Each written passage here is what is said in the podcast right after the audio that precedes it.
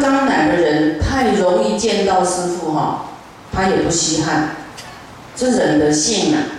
人家说哦，这个师傅很难见得到，师傅都在修法，看你的运气的啊，你一定要让他像将来听听听，啊，他才知道师傅在做什么。有一些人呢，见了以后他就不来，说哎，那师傅我都见过呀，哦，都是安尼尔嘛，我我怎样，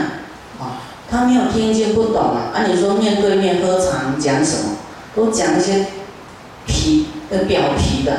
好，那个叫做。都讲一些面子话啦，跟他赞叹啊，喝茶闲聊，他能够得得到什么？得不到佛学知识，也不知道什么，所以这样的方法要改变，改变说那个师傅哈，哦，很有功德力，可是很难见，而且他要看你来了多久，哦，他会考验我，看要不要见，啊。啊，不是我说了算，不是我要你见他就能见得到，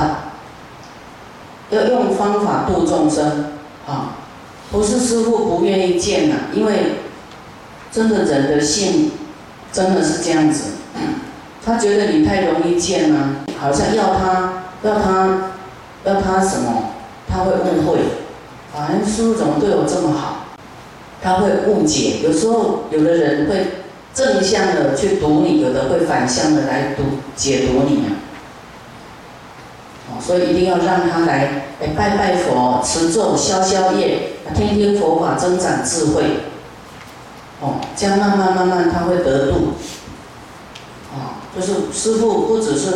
啊，要他布施，还要他有智慧，要慈悲，那个才会圆满。啊，另外一来做回凶，还是讲一来报心创爱。二盖的佛啊，我们不是只是要他这样，我们需要他成佛，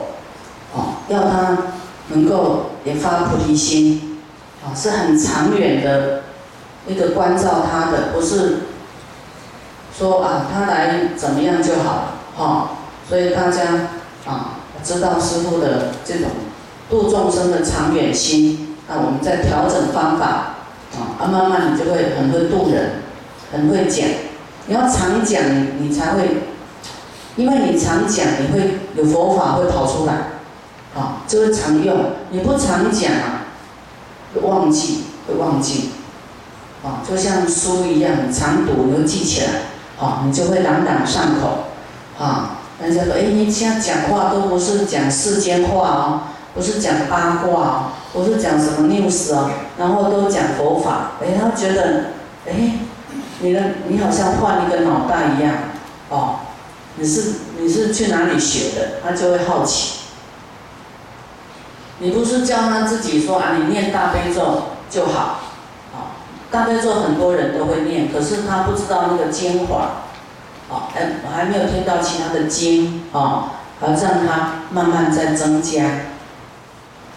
你看，我们说持大悲咒啊，这个经你不没有看，你就不会懂，是不是？光持大悲咒是很好，啊，这个是